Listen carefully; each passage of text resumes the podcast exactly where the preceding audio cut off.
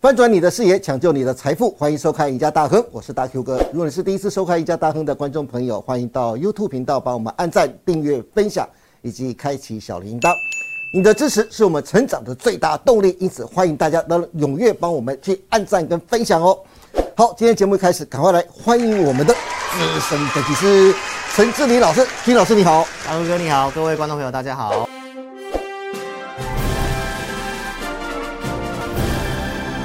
是，哎，志毅老师，今天呢，我们来好好的聊一聊电价这件事情，还有包括新能源这件事情了、为什么要聊这个呢？因为欧洲那边啊，简直要用酷热来形容啊，这也导致欧洲的基准电价飙破了一千欧元，创下了历史新高哦，历史新高价哦。嗯，其中。法国的电价合约啊，达到每兆瓦小时六百二十二欧元，相当于一桶石油的发电量，成本大约是每桶一千六百块美金的水准了、嗯，no，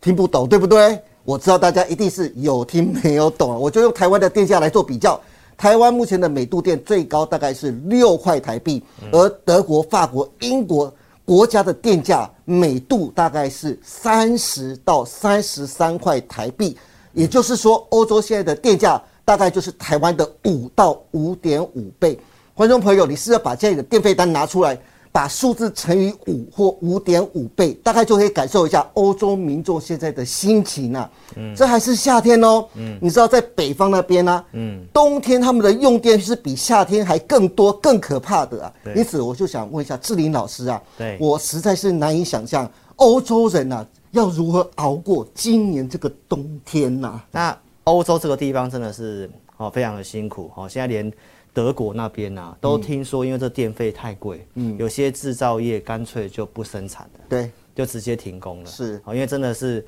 呃越做越赔啦。好、所以这个电费的部分，目前欧盟它已经有一些措施在处理，可能要把这个电费跟天然气脱钩。那这方面对他们有在努力去做进行。是那老师今天就是要呃从各个国家哈，从欧洲、中国、美国这些他们正在做哪些事情，是然后再跟大家分享一下台湾的目前的一个发电结构，那哪个区块有这个成长力？好哦因为目前股市非常的动荡，对，那动荡的时候，其实我相信你可以明确感受到，我们节目最近这半年来，跟大家讲的趋势股，嗯对其实你会发现跟大盘完全是逆着走，对，完全是逆着走真的，所以你还是要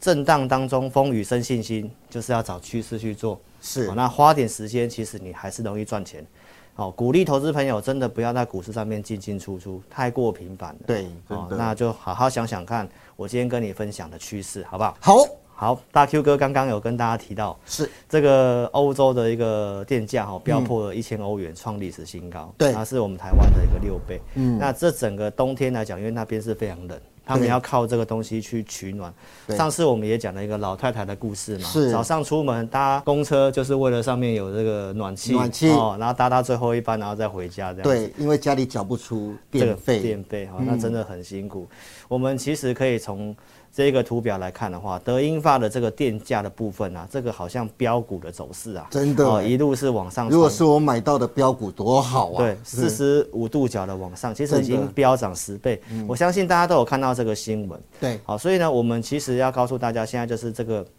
供需的一个失衡的问题，因为那是边大多数是靠天然气。对那乌俄战争的关系，又让这个俄罗斯的这个天然气的供应啊，其实很吃紧。对那现在的储备量啊，当然已经听说是呃，因应这个乌俄战争，他们储备量达到九成。哦，所以这个冬天当然它还是可以度过去，但是过一段时间，这我觉得它还是会一个非常大的问题。是嗯所以他们正在做一些电力方面的改革。是所以这是大家看到欧洲它有这个电力的一个问题。嗯，那最近的新闻我们有可以看得到，就是对岸的四川这个地方也有出现了一个限电。对，他们之前限电引起好大的一个波动、哦。，对，又封城又限电，所对以当然一定是，呃，民怨上一定是非常高涨。是嗯好，那现在也是因为天气太热，那大家也是可能因为开冷气，这整个电哦不太够用。那我们可以看得到，就是说这个八月十五号因为高温，它已经限电，达到半个月。那因为让这个民众优先使用，对所以工商业就是先暂停。是那当然，对于一些钢铁的生产啊，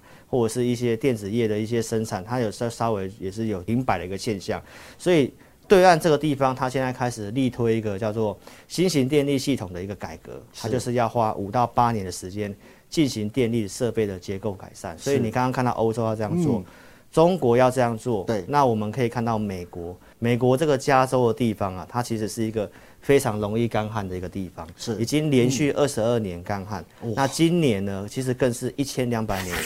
最干旱的一年，今年非常的严重。一千两百年一呢，千两百天啊年哪！哦，所以大家会知道，今年全球真的是气候这个极端的一个议题是非常的嗯我一个看嗯大的话题。美国加州应该快要渴死了。所以当然他们也有一些哦新的一个发展的一个方向，因为是哎加州是一个农业生产的一个为主的地方。。哦对耶，好、那我们可以看到它呢，在这个灌溉的运河上面，嗯，因为怕这个水蒸发掉，对，所以它就利用这个运河上面就安装了这个太阳能板，去遮住这个太阳，去直接照射这个水，不要让它这么快的一个蒸发。嗯是嗯哦，所以呢，抗这个干旱，跟利用这个发电，现在全球都正在做这件事情嗯真。的哎。那美这个加州这边，这加州政府真的是突发奇想，这个构想真的太好了，非常好你看他盖这太阳能板，就是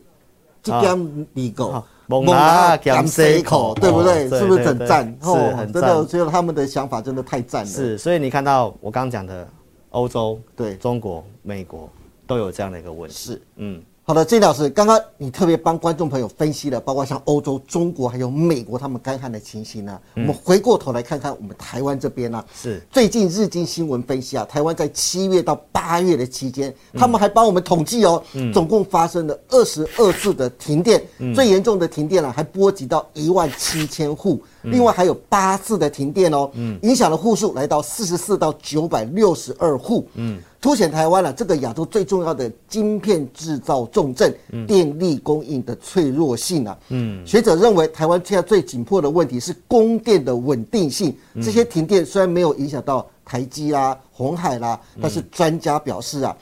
台湾的科技厂商还是应该把这视为警讯，什么警讯呢？就是电力缺乏的警讯。是，志英老师，其实你之前上节目的时候就表示啊，台湾未来几年都有缺电的危机，对不对？嗯那到底台湾目前供电的状况又是如何呢？嗯你怎么看接下来台湾的目前的供电情况？是，老师有跟大家分析过这个台湾的一个供应这个电力的一个结构。哦是其实我们可以看得到说，这里面蕴藏了什么样的商机哦，透过一些数据来跟投资朋友做这个分享哦。那我们可以看到今年的这个经济部坦承哦，就是明后年的这个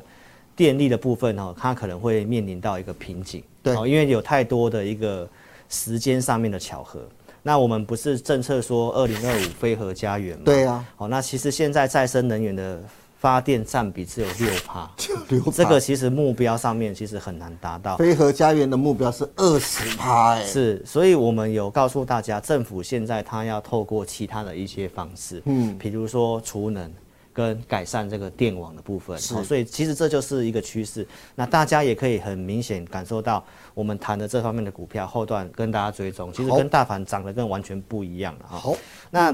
我们来跟大家分享一下台湾它现在接下来会有哪些的一个用电量的一个瓶颈跟巧合。好嗯第一个就是这个台积电，对哦台积电二零二五年用电量，它可能这家公司的用电量它就会超过斯里兰卡这个国家。是大概占全台湾的电力十二趴。嗯，哦，所以呢，有新闻在报道说啊，它对这个非常的耗电。哦是，但是台积电出来澄清说，我用一度电是帮全球省四度电的。对哦，因为它就是这个晶片可以降低这个用电的一个能耗了。嗯，所以它这个是一个也算是一个绿能相关的概念股，其实也某方面也是。哦某方面了。那对我们可以看到说，这个台积电啊，因为它在台湾建了很多的晶圆厂，是陆陆续续从二零二三年到二零二五年，这个晶圆厂它就陆续要上线了。对那晶圆厂是非常的耗电，所以这个是接下来两年、我们台湾因为台积电会遇到的这个用电的瓶颈。是那我们再来看一下台湾的目前的这个发电结构，嗯，过去都是靠这个火力发电，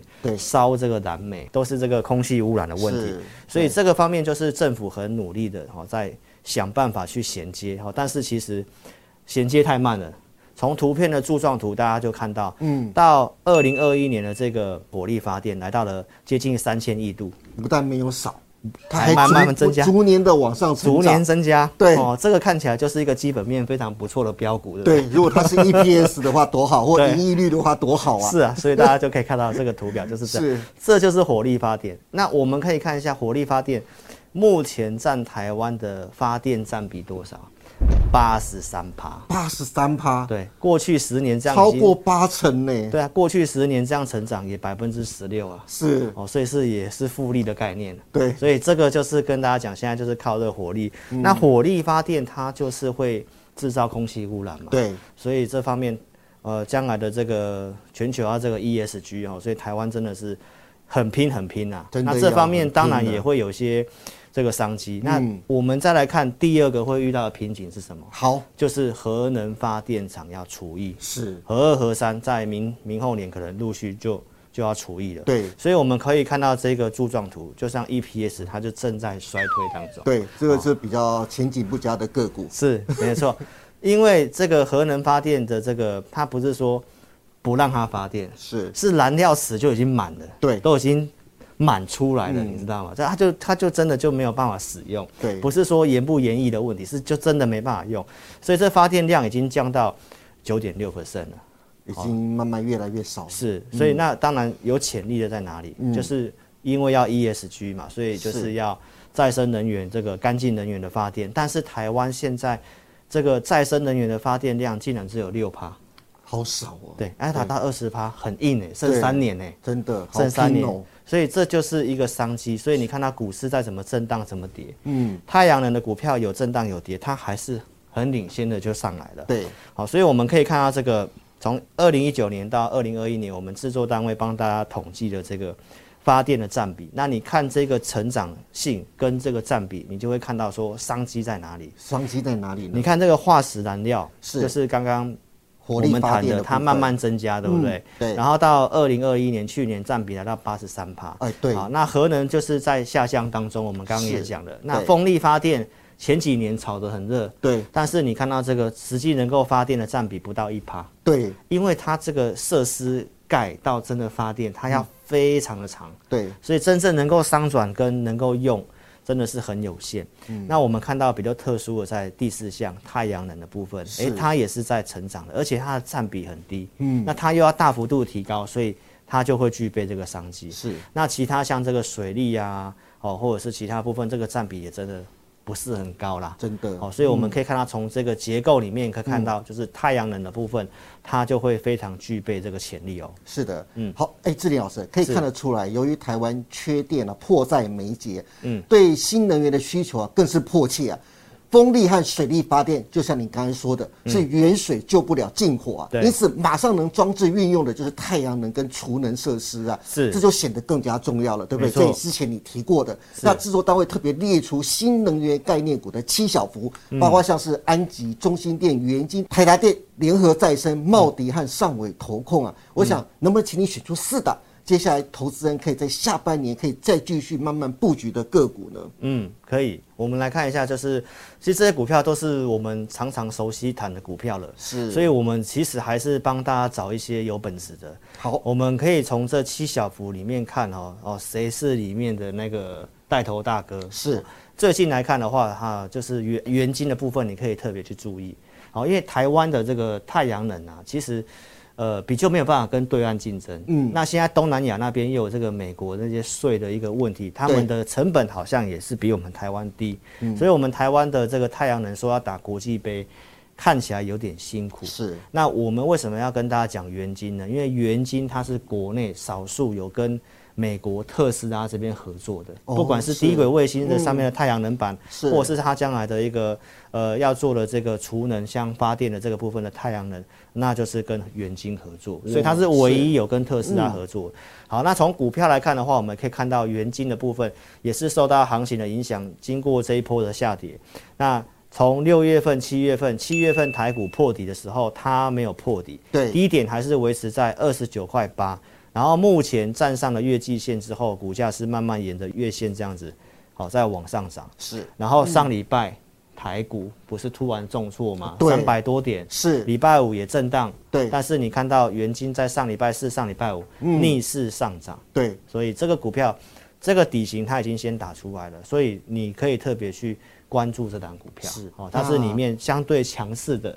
带头大哥。哎，老师，那我可以问一下，它有可能往去挑战前高那个五十点四的位置吗？呃绝对有机会，只是说时间的问题，行情要配合。但是它现在已经先逆着大盘走了嘛，嗯对，它就是强势股，嗯，所以当大盘在跌，或者是这个股票它有突然的拉回，那量缩，你都可以特别去关注这个股票。好嗯哦，照它的潜力，当然是有机会去挑战前高的。对，那我们再来看第二档股票，就是安吉。对嗯安吉也是不陌生，我们也常常提。对，好、那从这个现形，大家也可以看得到，哦，它也是一样，六月份的地方先破底，是台股七月十二号破底，但是它七月十二号当时的低点并没有再破前低，是嗯哦。那八月份这行情回撤之后，大家也可以看得到，它其实一底比一底高啦，对，接近前高六字头的地方量缩震荡，嗯对也随时很有机会上去，因为它是这个族群里面哦唯一有电厂的，是好、那也是电网的呃相关的概念股啦，它的嗯题材也真的蛮多，对股本也比较轻，所以它要拉要动，它也是比较活泼的。哦是好、那现行大家也看到多头排列嘛。对，那第三个当然就是龙头的联合再生，嗯，这张股票比较牛，比较不好做，但是你要做可能就是要有点耐心啊、为什么我跟大家讲这个联合再生？因为现在国内呃商机太阳能里面最重要的就是现在销量很好，就是大尺寸的。对，那大尺寸的其实就是以这个联合再生为主，哦，哦是，嗯所以我们可以看得到一样的现形啊、哦在七月中台股破底的时候，这张股票它没有去破六月份的低点，也没有破前面五月的低点，对它先见低了，然后拉上来之后回撤，然后又创高，上礼拜二十四点一五已经过那个二十三点三嘛，对，那我们不是常常讲说只这个要股价低能过低不破低，高过高就是多头嘛。对好，所以这部分的话，你看它已经有先出个量，那量缩震荡，短期均线都守住，是这也都是很容易随时啊会发动的股票。嗯，所以太阳能的部分就这三只。是那我们再来讲投资的部分，好哦，就是老朋友台达电了。是大家看到台达电最近这样拉回来，那投资朋友它就是个投资的机会啊，因为我们是在什么时候跟大家讲台达嗯电的，就是在那个几乎是最低点的地方。对大家可以看我六月中的节目，是台股暴跌，我说可以投资的股票就有两档，台湾目前来讲，一个是台积电，一个就台达电。对好，那台达电它就是全球储能的龙头。那你要做龙头股，投资朋友你不用在它涨的时候去买，你要就是它突然跌回来大跌的时候去买。对哦，尤其是这种破月线，然后或者是破个季线，嗯有利空最好，长黑最好。那这个就是你可以考虑去做的，因为它已经二七五点五，它已经先过前面的二七零对了，它就是一个转多的形态。是那拉回，你看就是看你自己找什么点去做进场了哈。是的所以七小福我就先帮他选这四个，这四档真的比较有机会的啊，来跟大家做分享。好的，今天非常谢谢陈建林老师跟我们分享这么多关于欧洲、呃中国和美国啊都深陷高温旱灾，特别是欧洲电价一直飙升十倍，民众苦不堪言呐、可是再转头看看我们台湾，缺电问题同样是迫在眉睫哦。但是危机就是未来最佳的投资机会。志林老师说了，新能源和厨电概念是未来最重要的趋势和题材，建议投资人可以中长线布局。那志林老师也选出了四档。体质最佳的投资标的给大家参考，希望大家把它记下来。那如果大家对于新能源和厨电的概念股的操作还有任何的问题，或是对九月的行情规划有兴趣，想咨询志林老师的，欢迎大家能在每周二、四、六晚上的八点半锁定陈志林老师直播的《前进大趋势盘后解盘》节目。今天也谢谢大家收看我们赢家大亨，别忘记每周一到周四下午的五点半，我们再见喽，拜拜。拜拜，祝你大赚！